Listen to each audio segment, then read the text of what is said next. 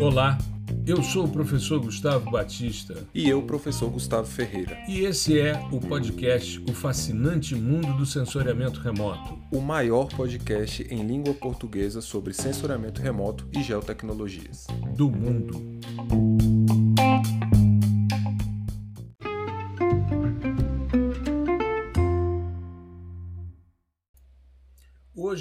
Nós apresentamos o episódio 132 e essa semana nós tivemos as primeiras imagens do telescópio espacial James Webb. Um avanço muito grande em termos de ciência, em termos de observação do espaço, do universo, e a gente vai falar sobre isso, sobre as primeiras imagens do James Webb Space Telescope.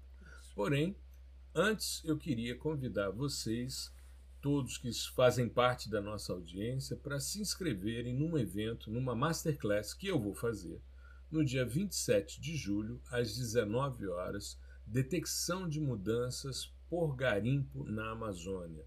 A ideia, já que a gente está tendo muita discussão na mídia a respeito de impactos ambientais de atividade de garimpo em terras indígenas, em unidades de conservação, a minha ideia é fazer uma masterclass e dessa vez eu estou sozinho, né? meu amigo Gustavo Ferreira não vai poder participar, mas a gente vai fazer uma discussão desde, do, desde a aquisição dos dados de alta resolução, como é que a gente pré-processa esses dados, até o resultado final. Então, é, eu vou deixar na descrição aqui do nosso episódio o link para inscrição, mas é www.even3.com.br barra change detection tá? que é a técnica de detecção de mudanças para você se inscrever. Evento gratuito, 100% online, emissão de certificado e vai ser uma masterclass, umas 3 horas, 3 horas e meia de discussão no dia 27 de julho. Tudo bem, Gustavo? Como é que você está? Bom, eu estou extremamente animado para falar sobre as descobertas, né, a, a, mudança de paradigma na visualização que aconteceu aí com o James Webb. Uhum. E é muito louco a gente ver o quão é, importante isso é para a vida de todo mundo, né? Foi Exato. divulgado essa última semana foi extremamente divulgado assim, é, saiu em todo tipo de mídia, o pessoal trazendo especialistas para falar sobre, sobre esse assunto, né? Isso é muito importante. E hoje a gente vai falar um pouquinho sobre a, as últimas imagens, né? As imagens que saíram agora e sempre fazendo essa relação com o nosso assunto né, principal aqui, o sensoriamento remoto. Uhum. E vocês vão ver que tem tudo, tudo, tudo a ver, uma coisa é. com a outra. Né?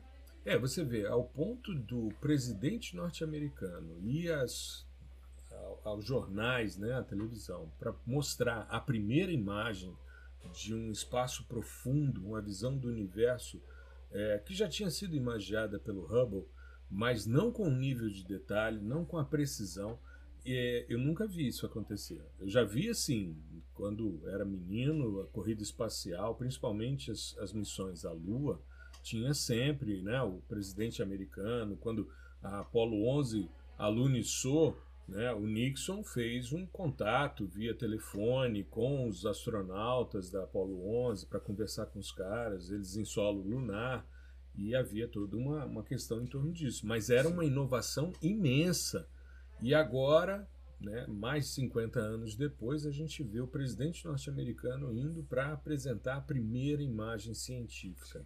É, isso, isso era até uma coisa que eu ia, eu ia te perguntar, porque uhum. eu, eu partilho do mesmo sentimento. Eu nunca vi isso. Nunca sim, vi esse sim. tipo de mobilização. É claro, a gente está falando do, do instrumento né, que tem é, o mais caro da história e tal. É, com um, 10 bilhões de dólares de investimento. Né? Exatamente. Um, um, um tempo considerável entre o desenvolvimento e, e o deploy né, da, da missão. Uhum. E, mas assim, eu não, não, não, não, presenciei nada do tipo. Né? Não sei também se o advento da internet e tal, redes sociais, deu uma turbinada. Mas, sinceramente. Não, eu acho que é pela importância do tema é. mesmo, viu, Gustavo? Porque eu digo assim, um monte de gente falando sobre. E, e ah, sim. As pessoas que nem são da área ou, ou que nem entendem tanto assim, sabe? Uhum. Eu achei isso muito é, interessante. É, e o que é interessante é que o trabalho dos sistemas sensores do James Webb é sensoriamento remoto. Exatamente. Ou seja, tem tudo a ver com a nossa Exatamente. área Né? Nós fizemos um, uma discussão nas redes sociais essa semana a respeito de uma imagem em específico que mostra a importância da compreensão dos sistemas sensores e da teoria que está por trás do sensoriamento remoto para entender como é que os caras chegam a isso. Sim. E foi muito legal porque na semana passada eu estava dando aula, aliás, na retrasada, né? A gente está gravando no sábado, mas é, vai ao ar na segunda-feira. Na outra, há duas semanas atrás, eu dei uma aula sobre interferências atmosféricas e mostrei perfil de transmitância da atmosfera, influência dos gases de efeito estufa e tal e discutimos a transmitância em 1.4 e 1.9, que foram os pontos principais da, da utilização dos dados NIRIS né, para poder perceber a presença de água uh, num exoplaneta. Mas a gente já vai falar sobre isso. Né? Sim, e, e assim, é, é, só destacar também que no, não foi por acaso, mas o nosso episódio anterior fala exatamente, né, junto com o professor exato, Crosta, exato. sobre sensoriamento remoto é, é, geologia planetária, né? Geologia planetária, né? Que, Exato. nas palavras dele mesmo, é sensoriamento remoto puro, porque você não tem como é, ir lá. Exato, não tem como ir. E ou você acredita nos eventos quânticos que se manifestam nos dados de sensoriamento remoto, ou então você não tem o que fazer. É. Eu, há muitos anos atrás, Gustavo, eu comprei um livro sobre atmosferas planetárias. Eu era estudante de graduação, para você ter uma ideia de como faz tempo isso. e eu comprei, era na, a gente tinha uma livraria na universidade que funcionava dentro do, do ICC, a livraria da UNB, né? Ela tinha um lugar lá. E eu me lembro uma vez ela estava com uma promoção de livros de editoras comerciais. Era uma feira que estava acontecendo. E comprei um livro sobre atmosferas planetárias. E eu fui ler o livro justamente porque eu gostava muito de climatologia era uma das áreas da geografia que mais me encantavam, justamente por causa de balanço de radiação, toda a parte né, de, de composição atmosférica, enfim, interferência da luz, coisas que estão super associadas ao sensoriamento remoto.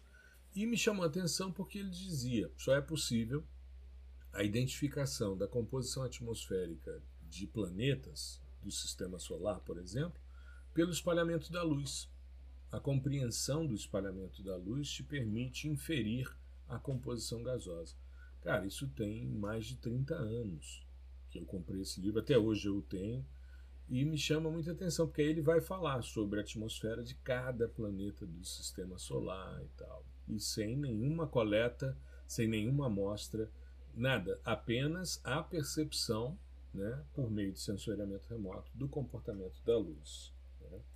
Mas vamos falar sobre essas primeiras imagens científicas do James Webb. Um pouquinho antes, nós até fizemos uma divulgação na semana anterior, porque foi mostrada uma imagem de calibração, ou seja, ainda não eram os dados científicos, né, enfim, com alto nível, com uh, uh, o nível de refinamento e de pré-processamento que eles fazem, mas já mostrava é, uma potencialidade muito grande do espaço sendo visto por uma imagem falsa cor. Né? A gente fez aquele post, também foi muito divulgado antes, e aí surgem as imagens. E a gente, vamos fazer uma, uma sequência a partir das imagens que foram divulgadas. Vamos uhum. começar falando sobre nascimento de estrelas a partir da nebulosa Carina. O que, que você viu nessa, nessa imagem, Gustavo? nascimento de estrelas tendo como material base ali né, gás, hidrogênio, hélio e poeira, né, poeira estelar, uhum. que a gente consegue observar no, no, na imagem aqui. Né? E isso é, é bacana quando a gente olha na, na, na, cena, tem algumas porções que estão escurinhas ali, né? mais uhum. escuras. Ou seja, ela está absorvendo essa energia. Né, que pode ser um indicativo de formação de estrelas ali naquelas regiões onde está mais escuro. Uhum. E onde está mais claro, né? aqui a gente está falando do espectro infravermelho, onde está mais claro você tem uma maior reflexão né? do, do material da poeira estelar ali e dos gases. Então a gente consegue ver que tem algumas regiões, inclusive mais polvilhadinhas de estrelas, que essa poeira, né, essa formação da nebulosa mais amarronzada, alaranjada, ela está bem escurecida. Né? Então condiz com as áreas onde, onde a gente tem uma densidade, né? Aqui a gente está falando tudo no visual, tá? Uma Exato. densidade maior de estrelas, né? E é muito bacana a gente ver isso. E claro, e, e quando comparado com a, a, cena obtida pelo Hubble, né? A gente tem essa perspectiva de um detalhamento assim absurdo. Né? Exato. Né? É, eles mostraram, né, uma região que é a NGC 3324 e ela tem montanhas, vales, assim, é uma coisa bem salpicada de estrelas, é uma coisa muito, muito bonita e realmente muito mais nítida, com muito mais detalhe, com muito mais brilho, né, do Sim. que, por exemplo, a imagem do Hubble. O Hubble está há 25 anos aí fazendo o imaginamento do, do, espaço e tem uma contribuição imensa. A ciência Sim. avançou demais com o Hubble. Mas o, o, James Webb ele avança muito, né? Um espelho bem maior, uma tecnologia muito mais avançada e quatro sistemas sensores que a gente vai detalhar mais à frente. Sim. É, é assim, é, é legal que nós presenciamos esse momento da expansão da fronteira do conhecimento, né, desse tipo específico de conhecimento. Então, uhum. na minha época, é, quando eu era mais novinho, já tinham imagens do Hubble, né, e tal, e, e a gente já via que aquilo putz, era assim, maravilhoso. A, a, a resolução pra gente naquela época era muito boa. Exato, a gente achava, caramba, como, como né? que ele, como que ele consegue esse detalhamento de um corpo que está tão distante? E alguns, algumas décadas depois a gente consegue ver uma expansão disso. Então a, é, a gente vê essa, a, essa fronteira se expandindo né? Uhum. É muito muito interessante assim e traz também é, aquele questionamento, né? E no futuro, né? E o próximo instrumento. É o, o que, que, será que a gente vai? Né? Pois é, o que, que será que a gente vai conseguir ver, né? Exato, exato. E eu achei bem interessante porque da mesma maneira que eles mostraram uma nebulosa, né, como a Carina, que é uma nebulosa que trata de nascimento de estrelas, eles fizeram também a divulgação. E aí, nesse caso, eles colocaram uma do lado da outra, né? Hubble e James Webb, da nebulosa do Anel Sul que é um outro tipo de nebulosa, né, porque diferente da região né, que foi é, divulgada da nebulosa Carina, que é um local de nascimento de estrelas, aquela região ali que eles estão mostrando é um local né, que detalha, é, são nebulosas planetárias nesse caso, né, que detalham o material que está sendo liberado, principalmente gás e poeira, da morte de estrelas. Então, são expelidas por estrelas moribundas, né? E aí você começa a ver uma coisa bastante poética na divulgação dos dados. Você tem uma nebulosa que mostra, né, uma nebulosa é, como a Carina, que mostra o nascimento de estrelas, e uma nebulosa planetária uh, mas dentro de uma perspectiva da morte de estrelas. Né? Então, ciclos muito bem marcados, nascimento e morte, e isso sendo registrado e comparado. É como você disse, o Hubble, eu me lembro, é, alguns anos atrás, naquele fim de semana que teve o acidente em Alcântara, é, um grande amigo meu faleceu num acidente de carro, um acidente estúpido aqui em Brasília. Um cara com 40 anos, era um historiador, Eduardo Barcelos, um grande amigo, autor de alguns livros, e a pesquisa dele era sempre sobre exobiologia. Quando a gente conversou com o Álvaro na semana passada, que ele falou sobre o projeto de astrobiologia em Titã, é, me lembrei muito do Eduardo. Eu não quis falar por causa da, da presença do Álvaro, né? O foco ali era o Álvaro, então eu não quis tirar o o, o, brilho da presença dele falando do trabalho do Eduardo. Mas o Barcelos tinha, e até hoje são dois livros bastante interessantes, que tratam dessa busca incessante por vida em é, exoplanetas, em outros corpos celestes.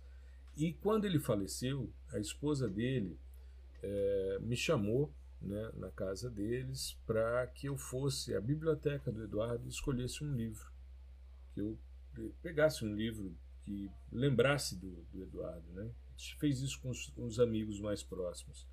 E eu peguei um livro de imagens do Hubble. E até hoje eu tenho esse, esse material, um livro muito bonito, muito bem ilustrado, todo colorido, mostrando os avanços, né? E o Eduardo tinha já essa é, compreensão da importância, pela quantidade de imagens que a gente estava tendo. Agora imagine o James Webb, o que, que ele está trazendo em termos de informação. Né? Exatamente. E tivemos também a divulgação do quinteto de Stefan, né, Gustavo? Isso. É, esse aí é, é curiosa, né? Essa imagem, é, ela é bem... É, Emblemática, meio, né? É, porque você vê, são cinco galáxias, né? Uhum. Tem quatro ali que estão mais juntinhas e a gente consegue até ver uma, é, uma troca ali entre elas e uma, Isso. uma um pouquinho mais abaixo que na verdade ela, essa que está mais abaixo ela está mais distante, né? Uhum. As que estão próximas mesmo são essas quatro aí de cima. E, e assim, a nitidez, né? Toda essa questão de, de estrutura, né? Os filamentos ali da, das galáxias eles são bem é, nítidos, né? Bem claros. Uhum. Mas o que mais me chamou a atenção foi o background da, dessa cena.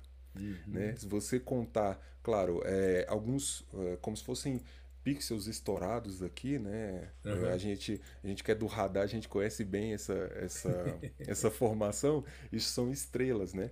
Mas os pontinhos que estão mais ao fundo ali, todos são galáxias.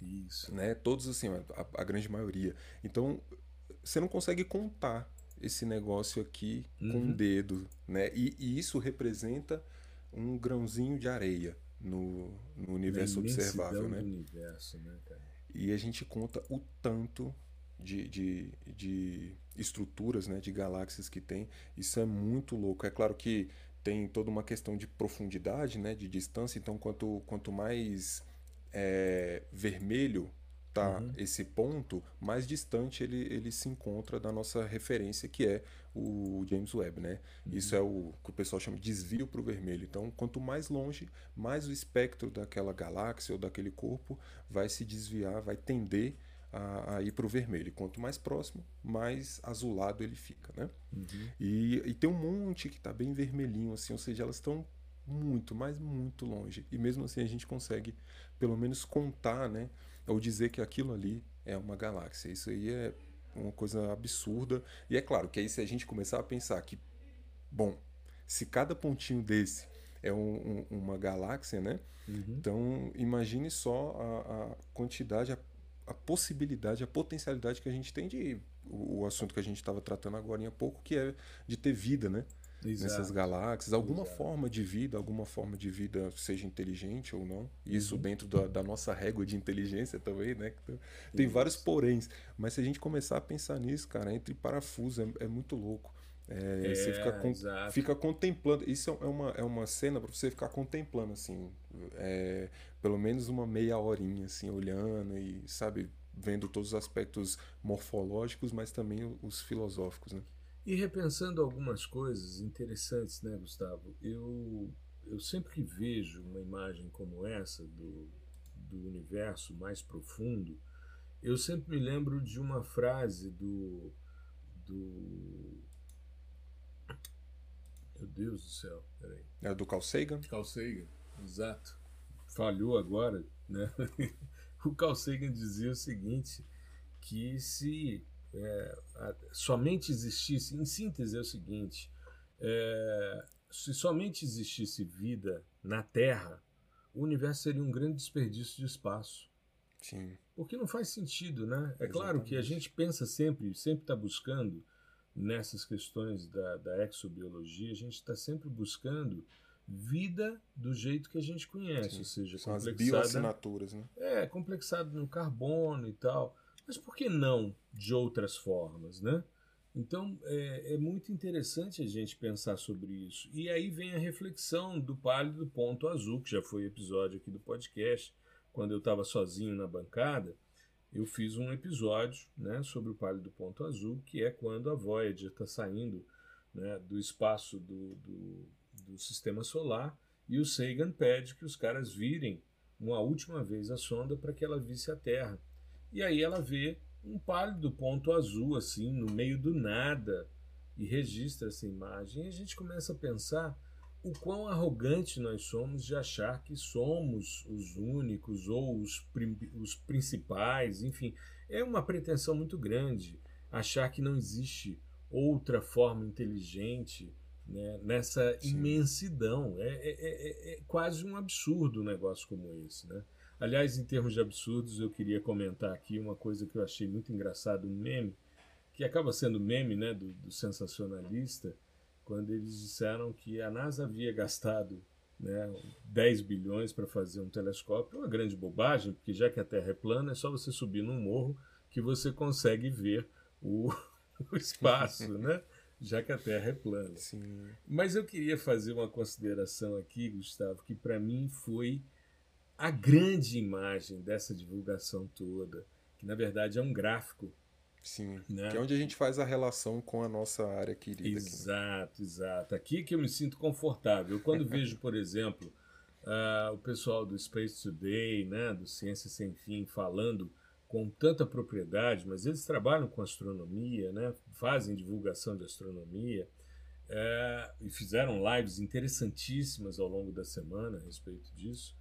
Mas quando eles pegam, por exemplo, uma questão como uh, o efeito de lente gravitacional Sim. nas imagens né, do, do universo, uh, isso são coisas que pô, são muito doidas, porque é a questão de você ter ali espaço e tempo sendo distorcidos, né, e, e relação de amplificação de luz, enfim. Mas quando eu vi a imagem do gráfico a respeito de composição atmosférica do, do NIRIS, né, feito pelo NIRIS, uh, a respeito do exoplaneta WASP 96b, cara, eu fiquei encantado. Deixa eu te explicar o porquê. Eu estava dando aula na semana retrasada para pós-graduação. E como eu falei no início do episódio, eu mostrei um espectro de é, transmitância atmosférica. Quando você faz um espectro obtido pelo MODTRAN, né, que é um modelo de transferência radiativa, você vê, para aquele momento, a presença dos principais gases de efeito estufa. E, dentro da lógica do efeito estufa, o principal gás de efeito estufa chama-se vapor d'água. Ah, tem muita gente que, quando fala sobre mudanças climáticas, não fala de vapor d'água, porque existe uma, uma diferenciação entre o que é background, né, que é o caso do vapor d'água, que já está na atmosfera, e o que é forçante radiativa, que é aquilo que você coloca na atmosfera e que aumenta ou diminui a temperatura, a retenção de energia, né? o efeito estufa. E aí, é, quando você analisa é, somente forçantes radiativas, você retira o, o vapor d'água, aí sim você tem aí o CO2 como o principal gás com mais de 70% do efeito. Mas quando você chama o background e você coloca o vapor d'água, você tem vapor d'água representando 96% do efeito estufa. Tanto que a gente vive numa cidade como Brasília, que nesse período que a gente está vivendo agora de inverno, a gente tem de manhã um frio muito grande, ao meio-dia um calor insuportável, no fim do dia é frio novamente, e essa variação térmica se dá porque a concentração de vapor d'água na atmosfera está muito baixa pelo período de seca atuação de massas de ar tropical continental, forma-se um bolsão de ar quente e seco em cima da região central do Brasil e impede muitas vezes a chegada de frentes frias. Quando ela perde intensidade, as frentes voltam e as chuvas se reestabelecem. Isso lá para setembro, outubro, né? que é quando você tem o retorno. Aproveitei e dei uma aulinha aqui rápida de balanço hídrico e de climatologia. Mas enfim. Mas tem tudo a ver com. Tudo a ver, tudo a ver, né? E aí, de repente, você tá, você começa a avaliar a presença, e quando você vê os gases de efeito estufa na faixa do espectro óptico refletido, ou seja, de 0,4 a 2,5 micrômetros, você percebe duas grandes absorções de água né, atmosférica que estão em 1,4 e 1,9 micrômetros. Ou seja, nesses locais, toda a energia praticamente que chega do Sol é absorvida pelo vapor d'água atmosférico. E isso faz com que haja o quê? Um bloqueio de radiação.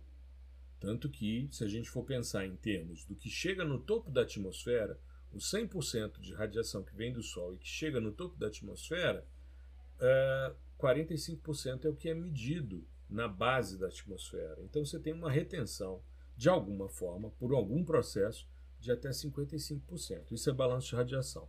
Né?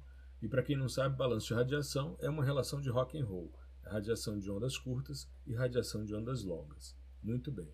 E aí entra o nosso lado roqueiro, tanto eu como você. Né? Para celebrar, né? Foi agora, dia 13, né? Exato, exato. Então a gente aproveita e já faz também uma homenagem, né? Com certeza. Bom, o que, que eles estavam medindo? As feições de absorção de vapor d'água num planeta gasoso, que é esse WASP 96b. Ele tem mais ou menos a dimensão de Saturno, ele tem um ciclo orbital muito curto, em 3,1 dia ele completa uma volta em torno do Sol dele. Além disso, ele não tem interferências de luzes muito próximas, e isso permite com que se faça a leitura da atmosfera.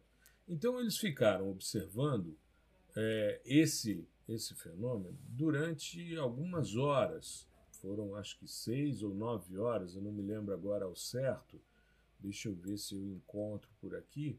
Mas eles ficaram observando a, a composição atmosférica e fizeram a identificação entre 0,6 e 2,8 micrômetros, ou seja, visível, infravermelho próximo, infravermelho de ondas curtas e o início do infravermelho médio. Né? A gente vê os caras falando Aliás, foram 6,4 horas. A gente vê os caras falando o tempo todo, ah, porque é tudo infravermelho. Não, não. Tem sensores aqui que trabalham um pouco mais à frente, tem sensor que vai a 5 micrômetros, enfim.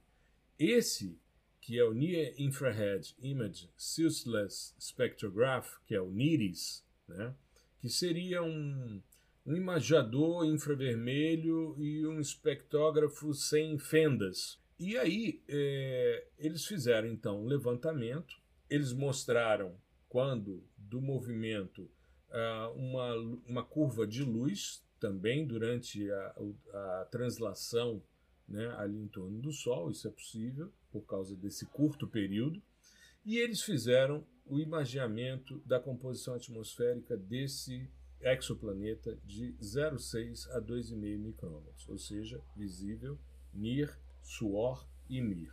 Né? E o que, que é legal nessa história, Gustavo, é que é, foi muito rápido. A primeira imagem científica que eles mostram desse sistema sensor já permite essa inferência. E como a gente colocou no post, a primeira detecção precisa, clara, de vapor d'água que o, o, o, Hubble fez foi em 2013. O Hubble está em, em, funcionamento há muito mais tempo. Então, uhum. isso mostra o quão importante é essa missão James Webb, porque ela vai trazendo informações sobre composição. Eu vi uma outra é, que não foi divulgada aqui, mas foi divulgada é, em eventos que eles fizeram, mostrando composições químicas de galáxias é, bastante distantes. Também essa relação do espalhamento da luz. Então foi muito legal porque é, na sexta-feira eu dei aula novamente para pós. Na semana anterior eu tinha discutido e os alunos tiveram uma certa dificuldade de entender as feições de absorção, a transmitância atmosférica, a presença dos gases de efeito estufa. E ontem eu comecei minha aula na pós com essa imagem e dizendo a eles: vocês se lembram que na semana passada nós tivemos aqui um debate sobre ah, janelas atmosféricas, a presença dos gases de efeito estufa? Lembramos. Muito bem. Então, olha aqui, ó. O que os caras estão medindo é a quantidade de luz bloqueada pelo vapor d'água nesse sensor. Isso que eu ia falar, que aí o gráfico ele é o, o inverso do que a gente está acostumado. Né? Exato, né? porque normalmente a transmitância vai ser um vale e ele mostra Isso. um pico, que é justamente Isso. a quantidade de luz que está sendo bloqueada. Mas é exatamente na região que a gente está acostumado Isso. a ver, né? Exato, 1.4 e 1.9. Não é à toa que, por exemplo, o Landsat 5, né, que é um dos primeiros a trazer bandas no suor, no infravermelho de ondas curtas, SWORD, a sigla né, de Shortwave Infrared, ele está entre 1.55 e 1.75, que é justamente o vale do gráfico do, do James Webb. Né? E depois a, a, banda 7, que é a banda geológica, que vai é, ali trabalhar no final, também é o vale dentro do James Webb, da, da leitura do espectro de quantidade de luz bloqueada em partes por milhão. É simplesmente sensacional. Eu estou falando do ajuste do modelo, né, que foi o ajuste, o melhor ajuste que eles encontraram, e os dados medidos com os desvios e tal. Para mim, essa foi a grande informação. É claro que as imagens muito interessantes, muito bonitas, muito legais, porém, essa comprova que esses eventos quânticos eles funcionam em qualquer contexto. Essa, esse exoplaneta ele está a, um, é, a 1150 anos-luz da Terra. Isso. E para a gente medir isso, veja, a gente teria que se deslocar à velocidade da luz durante 1150 anos para poder ir lá para dizer realmente tem vapor d'água. Não, você bota um telescópio num ponto de Lagrange observando e com isso você obtém essa informação. Exatamente. Isso para mim é sensacional, é o mais fascinante de tudo que foi divulgado na semana passada.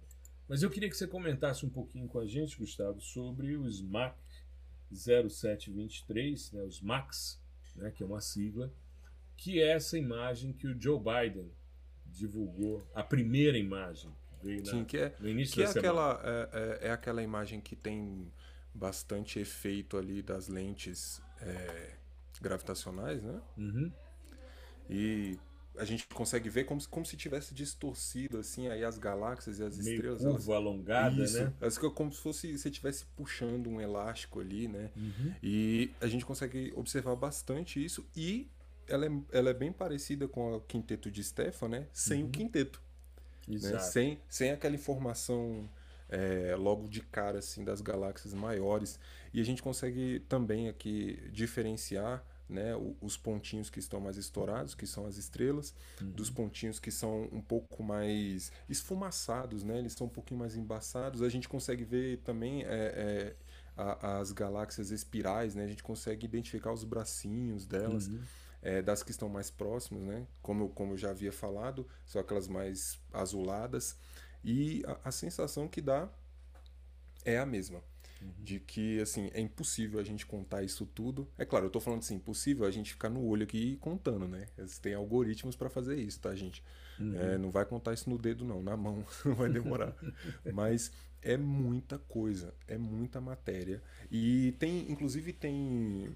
Esses dias eu vi na internet, é, até o colega, o Dácio, meu colega de trabalho, que, que mostrou, que eles pegaram essa mesma cena e colocaram ela dentro da perspectiva é, mais macro, né? Ou seja, ela representa um pedacinho, Pedacinho, minúsculo. exato. Então eles foram ali, né? Tiraram um zoom assim, né? Perto ali do braço da nossa galáxia. E aí foram aproximando, aproximando, aproximando. E quando você acha que não vai dar mais, aí tá lá um pontinho bem pequenininho. E esse pontinho é exatamente esse quadradinho aqui dessa cena. Cheio de galáxias, cheio de coisas, cheio de informações. É um aglomerado de galáxias, né? Isso é muito, Sim. muito legal. E com muita influência de lente gravitacional. Então, assim, é um prato cheio para quem estuda isso, né? E para quem quer entender esse efeito que, que, que permite com que a gente veja objetos que estão a distâncias absurdas, né? Uhum. Claro, com uma certa distorção causada, como você disse, pela, pela essa curvatura do espaço-tempo. Mas é um que a campo gente consegue... gravitacional massivo, né, que vai distorcendo essa essa visão, principalmente dessas galáxias que estão mais distantes, né? Elas vão Isso. distorcendo. Eu vi Mas a muita gente consegue gente, ver elas. exato. Eu vi muita gente nas redes sociais comentando como Einstein ficaria feliz de ver suas Exatamente. teorias sendo comprovadas por uma imagem como essa e como ele ficaria é, emocionado, né, ao ver uma uma estrutura como essa. Eu Sim. acho fantástico a gente ter essa possibilidade de de estar vivenciando esse tipo de Sim. sistema e, e- e essa potencialidade em termos de astronomia e que para nós em sensoriamento remoto também é um ganho violento, né? Porque a gente passa a ver muita coisa interessante, muita muita discussão legal sobre esse tipo de, de sistemas, né? Sim, isso é Aliás- sobre, sobre a própria construção, né? Do Exato. sistema sensor ali. Exato. Aliás, vamos falar um pouquinho sobre os sistemas sensores do James Vamos. Webb? Vamos nessa. Então vamos lá, vamos começar pelo Mid Infrared Instrument, o MIDI, Né? É, como o próprio nome já diz, ele está mapeando ali o infravermelho médio. É interessante porque o que, que acontece? Uma coisa importante a gente salientar é, existem regiões do espectro que são comuns e em sensoriamento remoto a gente utiliza uma nomenclatura muito distinta. Quando a gente pensa, por exemplo, nesse instrumento de infravermelho médio, ele vai de 4.9 a 28.8. E a gente, em sensoriamento remoto, separa o campo do infravermelho médio, que seria para medir os corpos mais quentes, algo em torno de 800 Kelvin, de 3 a 5 micrômetros. Essa é a faixa que normalmente a gente trabalha. Aí você tem uma janela, uma, uma, uma área que você não tem uma janela atmosférica, porque você passa a ter absorção dos gases, enfim. E aí depois você começa de 8 a 14 a região do termal. E o termal ele vai até 50 micrômetros tranquilamente. Né?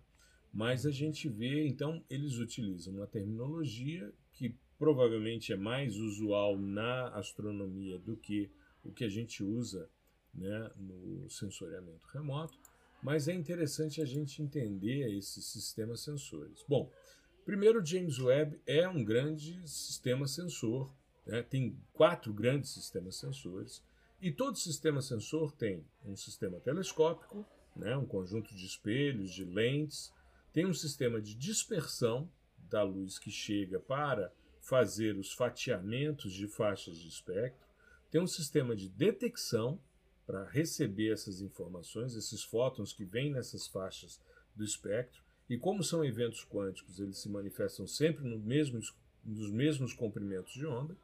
E tem os sistemas de é, eletrônicos que pegam a informação captada nos detetores e transformam muitas vezes o sinal, essa informação é, do, dos fótons captados, transforma isso em sinal eletrônico e isso é transmitido Sim. e depois convertido sob a forma de imagem. Né? Então, MIRI ele é um sensor né, mais específico para essa faixa de alvos mais quentes e até alvos mais frios, mas é um sensor que capta a emissividade, ou seja, está dentro do espectro óptico emitido a partir de 3 micrômetros, você já começa a ter essa manifestação, e um pouquinho antes, às vezes 2,8, como foi o caso do do outro sistema, né, o NIRIS. Né? É, e é, é, essa, com relação a essa questão de nomenclatura também, o que eu vejo hum. na literatura é, mais voltada a estudos astronômicos é que eles não colocam bandas e sim filtros, né? Uhum. Então, como se tivesse é, realmente filtrando ali cada comprimento de onda. É, mas é, é, é, muito interessante a gente ver isso essas questões, até mesmo na, na nomenclatura de espectroscopia, espectro, espre, espectrografia. Uhum. Né? Então você vê, é, é, tem gente que dentro da, da astronomia uhum. utiliza é, espectrografia né? para uhum. tratar do que nós chamamos de espectroscopia. Uhum. Né? Isso é, é, é, bem interessante, assim, é particularidade de, de, de, de área cada de área da é. ciência. Né? Exato, exato. Mas as coisas acabam convergindo, né? Sim, sim. É, esse sistema, o MIRI, ele foi desenvolvido por um consórcio europeu e o Jet Propulsion Laboratory, né, que é um laboratório da NASA que fica no Caltech, em Pasadena, na Califórnia. E, e tem cientistas associados também à Universidade do Arizona, ao Observatório Real de Edimburgo, enfim, tem é, muita contribuição na construção de um sistema sensor como esse. Sim. É, nós temos a, a NIRCam, que é a Near Infrared Camera, que é o principal sistema de geração de imagens do James Webb, e ele trabalha de 0,6 a 5 micrômetros. Por que 0,6? Porque normalmente a faixa inicial do espectro da luz visível né, ela é um pouco mais ruidosa e ela se destina a, a comprimentos de ondas é, menores, com mais energia e muitas vezes é, é mais interessante você deixar de fora e começar pelo verde. Por isso 0,6 até 2,5. Aliás, nesse caso aqui, é, ele tem é, ele tem dois módulos, é, dois sistemas. Ele tem um sistema que vai de 0,6 a 2,3 que é um sistema mais detalhado, são quadrículas menores, e ele tem uma, uma visada mais de campo largo, né, que vai de 2.4 a 5 micrômetros, no mesmo sistema, no mesmo sistema, né?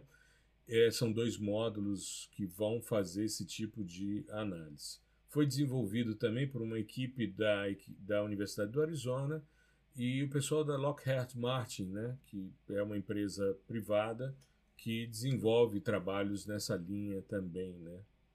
Então, é, ele, ele tem essa possibilidade né, de fazer essa, essa, esse magiamento. Né? Ele faz quatro quadrículas ali que seriam mais detalhadas, que vão de 0,6 a 2,3 micrômetros, e uma quadrícula maior que envolve as quatro quadrículas, que vai de 2,4 a 5 micrômetros. Né? Isso tem inclusive dimensões diferenciadas, tamanho de pixel diferente, enfim.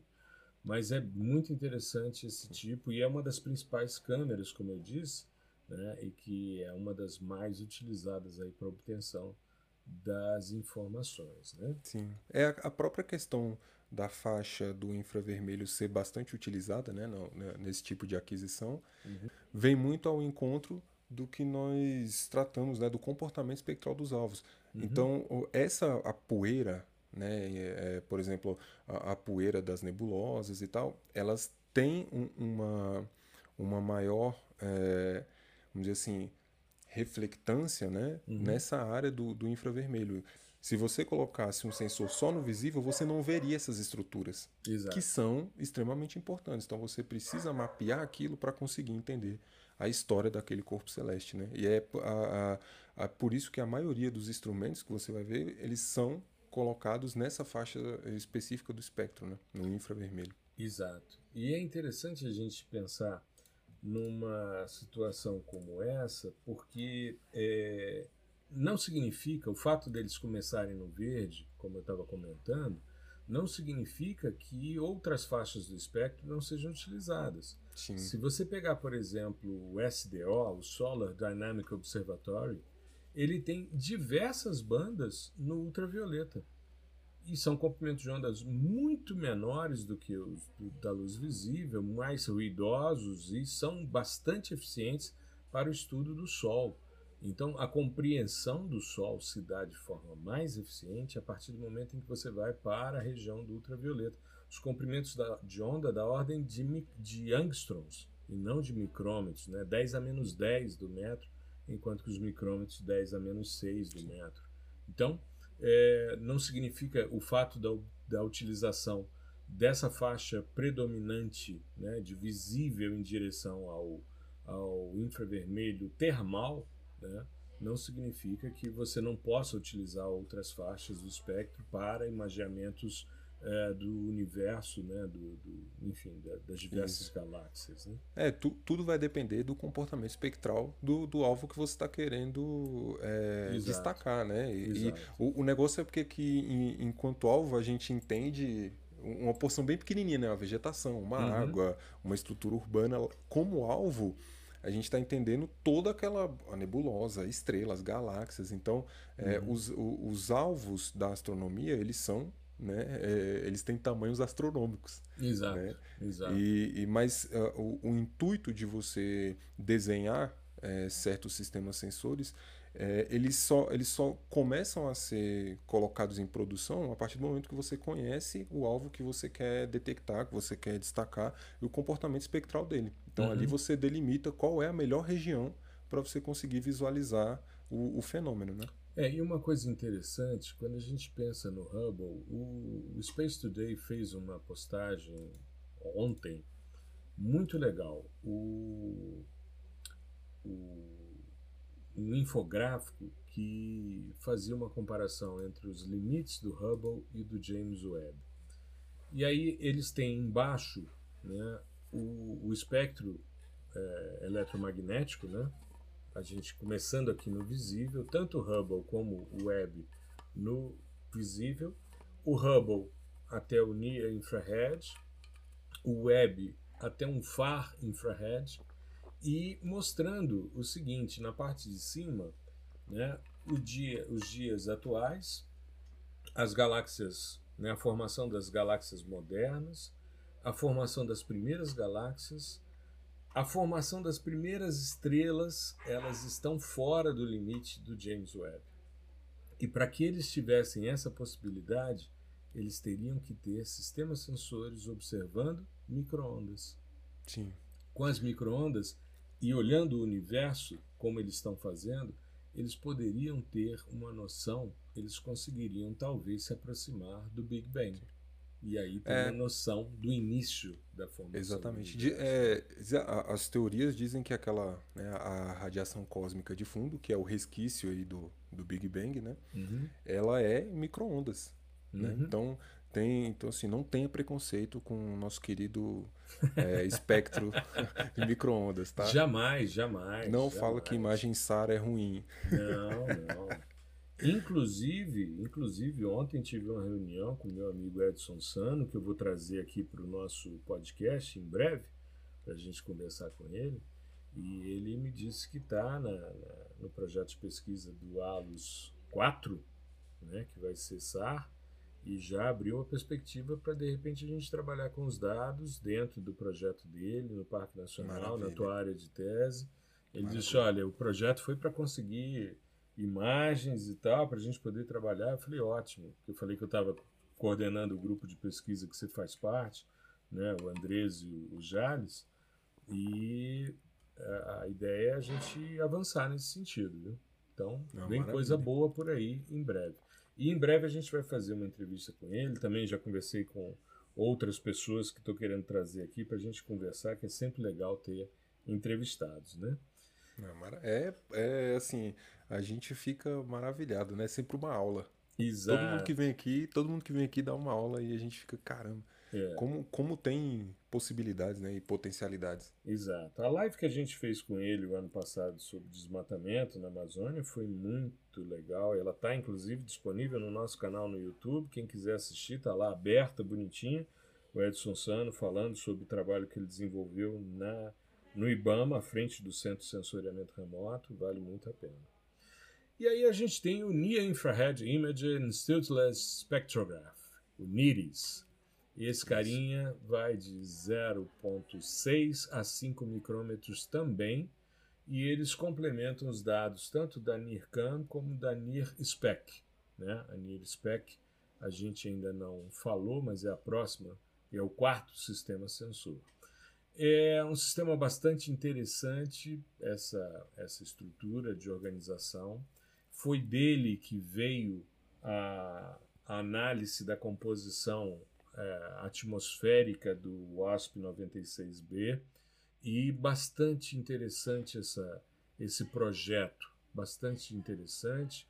É uma equipe liderada por um pesquisador da Universidade de Montreal e tem a participação aí de centros de pesquisa canadenses de astronomia e astrofísica e muita perspectiva interessante, principalmente porque é, esses espectros sem fendas, né, eles permitem observações com direções ortogonais preferenciais para separar espectros é, de diversos campos. Então você tem a imagem, mas você pode fazer como se fosse uma polarização da luz para você sim, ver sim. Né, direções preferenciais ali e investigar mais detalhes. Né? Sim, é, é, é um, um, é um instrumento bacana até para a gente ver é, em termos de engenharia mesmo, como funciona né, esse tipo de detecção. Uhum. E até você tinha comentado sobre essa parte que é muito importante, é, que até a gente viu no espectro do WASP, que é, são vários pontinhos, uhum. né, vários, inclusive pontos é, na mesma faixa, só que com um, um, um fator de, de bloqueio uhum. da luz diferente. Né? Exato. Então você tem a captação de vários pontos, e aí, é claro, depois aquilo você gera um, um modelo, né, uma curva que explica melhor uhum. a, a, aquela distribuição de pontos. Mas uma, uma parte que é muito importante é a aquisição desse. Após a aquisição desses dados, aqui a gente está falando de uma, fase analógica. Uhum. Né? Você está com detectores ali é, com, com alguns elementos químicos né, que são sensíveis àquela região do espectro, você capta essa informação e aí, só que você tem que transformar do analógico para o digital. Exato. Né? E aí, assim, existe um universo de, de conhecimento em cima disso. Então, o pessoal que, que estuda bastante aí sabe, né, transformada de Fourier, uhum. basicamente, uhum. né, a transformada rápida, né, que a gente chama FFT, uhum. mas tem N outras transformadas, é super complexo, mas é ele que garante é, que nesse processo de passagem do analógico para o digital, eu peguei a informação é, correta uhum. e aquela e a informação que, que é representativa né? daquela região do espectro, daquele ponto, daquela faixa do, do espectro. E isso é muito bacana porque casa certinho. Por isso que a gente fica tão é, é, maravilhado quando vê uma curva daquela. Né? Ah, é. onde, onde bateu exatamente os mesmos pontos de, de feições de absorção de, de vapor d'água né, uhum. na atmosfera, bate lá e bate aqui na Terra. Né? Exato. Né? E eu estou lembrando, você falando sobre isso, da gente ficar emocionado com a curva, e eu estou me lembrando quando a gente começou a trabalhar juntos, o primeiro post que você ah, fez, né, que foi sobre o Ingenuity, e a primeira informação que veio do Ingenuity foi um gráfico um, de curva. tempo de tempo por altura, né, que era a subida do, do drone e depois ele pousando novamente. Sim. E, isso ao longo do tempo num gráfico feito em Matplotlib. A gente estava começando a falar de Python né, na, no processamento de imagens. A sua, sua primeira postagem já tem o quê? Uns dois anos isso já, não? Eu acho. Não, tem um ano. Bom, foi em maio de 2021. Ah, legal. Do...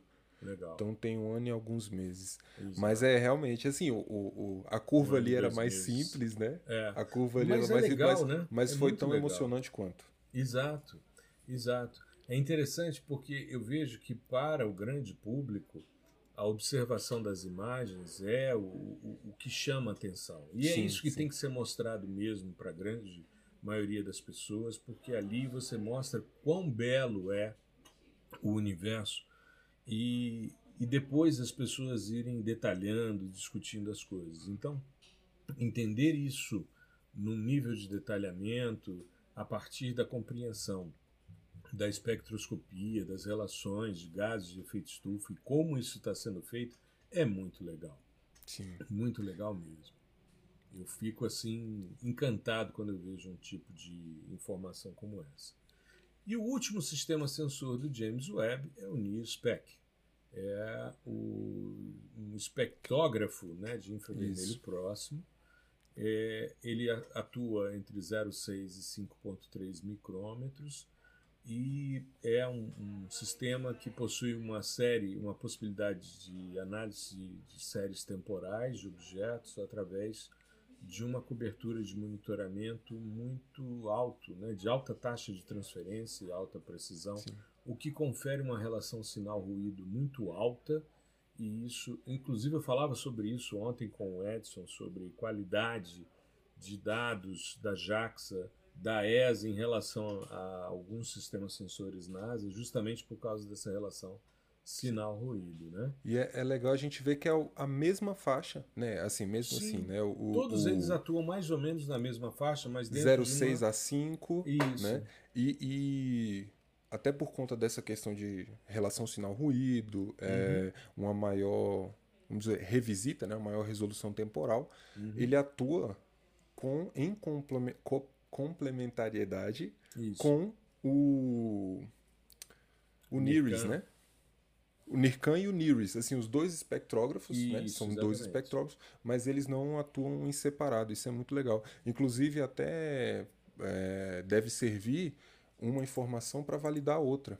Exato, né? exato, é complementar, né? É então muito... isso tudo é, é, muito bem pensado, né? Para a gente não ter falha. Exato. Hum. É, e você encontra na, na internet a documentação sobre todos esses sistemas sensores, como é que eles funcionam, né, quais são os sistemas de dispersão que a gente tem de luz, porque você tem ali grades de croicas que fazem essas, essas separações, como é que são os detetores. Então, assim, se você entrar na internet, você tem o design né, da, do sistema. Por exemplo, o NISPEC, ele tem, deixa eu ver aqui, ó, ele tem a entrada né, a partir do, do sistema, ele tem, se não me falha a memória, 1, 2, 3, 4, 5, 6, 7, 8, 9, nove espelhos até chegar aos detetores. Então, assim, ele faz. Porque o grande barato, né? Eu, quando estava gravando o curso Sistemas Sensores, eu trouxe muita informação sobre a, a estrutura de como funcionava. E o grande barato é você ver como é que eles direcionam a luz para ela chegar até os detetores, passando Sim. pelas grades de croicas, pelos prismas, para separar as coisas e você ter ali os elementos sendo registrados em detetores específicos. Aí ele vai te mostrar a sensibilidade de cada detetor, como é que funciona, como é que são a calibração dos dados, ou seja, tem muita coisa legal para se medir. Estou vendo aqui, por exemplo, o NIRSPEX, os detetores é tudo teloreto de mercúrio cádmio. Né? Eles são resfriados e trabalham dentro de um, um, sistema que precisa de um cryo cooler, né? porque senão o próprio aquecimento do detetor começa a gerar informação falsa. É, contamina, né? Contamina, mas é muito legal. Então, assim, tem muita coisa na internet, muita coisa bacana. Deixa eu ver se eu descubro aqui dos outros quais são os, as, as ligas, né? Mas, assim, muita coisa legal para gente investigar, para gente analisar e ver como é que essas estruturas se organizam, qual é a distribuição, né? O plano focal principal, onde é que ficam os detetores, e tudo isso dentro de um sistema que foi empacotado com um espelho de 6,5 metros, que abriu e que vai até um ponto de Lagrange para funcionar direitinho e obter informações tão significativas da, do mais perto né, da compreensão da origem do nosso universo. E eu esse foi só o começo, fazer, né? É, eu fico é. muito feliz de fazer um, um, um, um, episódio sobre uma temática como essa, sabe? Sim. É praticamente tudo teloreto de mercúrio cádmio, como os sistemas sensores termais pelo menos os que informam aqui o, o, o cadê? Esse daqui é o, o NIRCAM e o outro o NIRSPEC. Pelo menos esses dois dá para ver aqui que são detetores de telureto de mercúrio cádmio. Mas isso é uma coisa que talvez a nossa audiência não tenha tanto interesse, mas para nós que trabalhamos com sistemas sensores é uma curtição. Um grande com certeza, é com certeza. E é, e é, isso, assim, a gente tem um punhadinho de imagens, um, um espectro e já conseguiu né, derivar um monte de coisa. Imagino que está por vir. Hein? Exato. E eu fico pensando quem é da área de astronomia, como é que esses caras devem estar ah, no nível de excitação. Não deve estar nem dormindo. Se a gente que é do sensoriamento remoto fica emocionado, imagina os caras da astronomia, né? Pois é, exatamente. Muito legal, muito legal.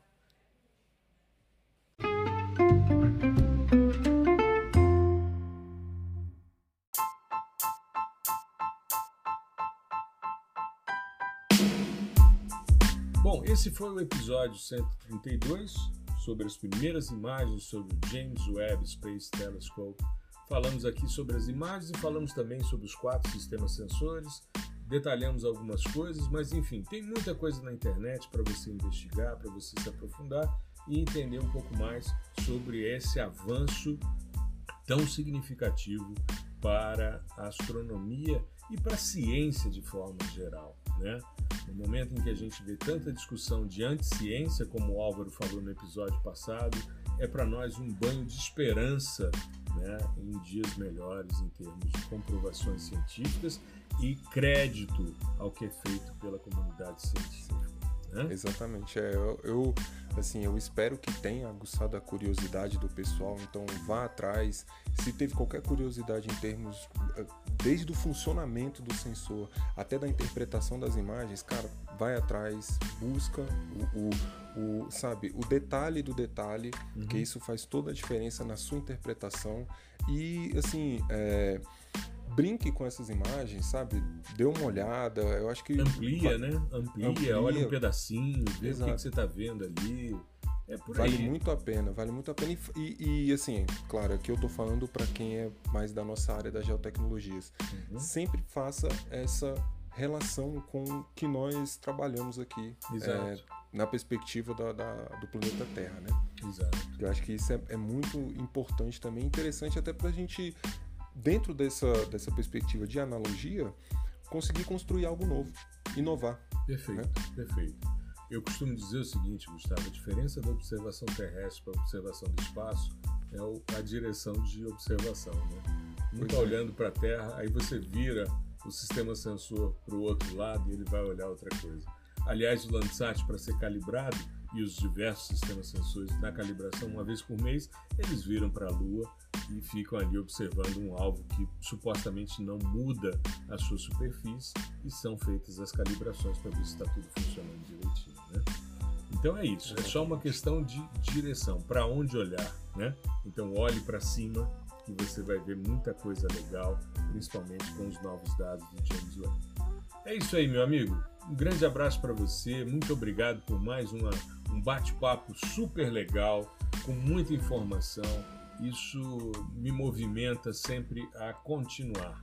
E lembrando só aos nossos, a nossa audiência que já estão as, abertas as inscrições para o, a Masterclass que eu, professor Gustavo Batista, vou fazer dia 27 do, do 7 às 19 horas, event3.com.br barra Change Detection Vamos falar sobre detecção de mudanças por garimpo na Amazônia, desde a obtenção da imagem até o final da história, tá bom? Então, aguardo vocês lá. Gustavo, muito obrigado, meu querido. Bom demais conversar com você, é sempre uma grande alegria. Um grande abraço. Eu que agradeço, né? espero que o pessoal, o ouvinte, curta aí o, o, episódio, né? E faça essa relação, inclusive com o episódio anterior também, com o professor Álvaro. Uhum. E é isso, para mim é sempre um prazer estar aqui e que venham os próximos episódios. É isso aí, beleza. Grande abraço. Tchau, tchau. Um abraço.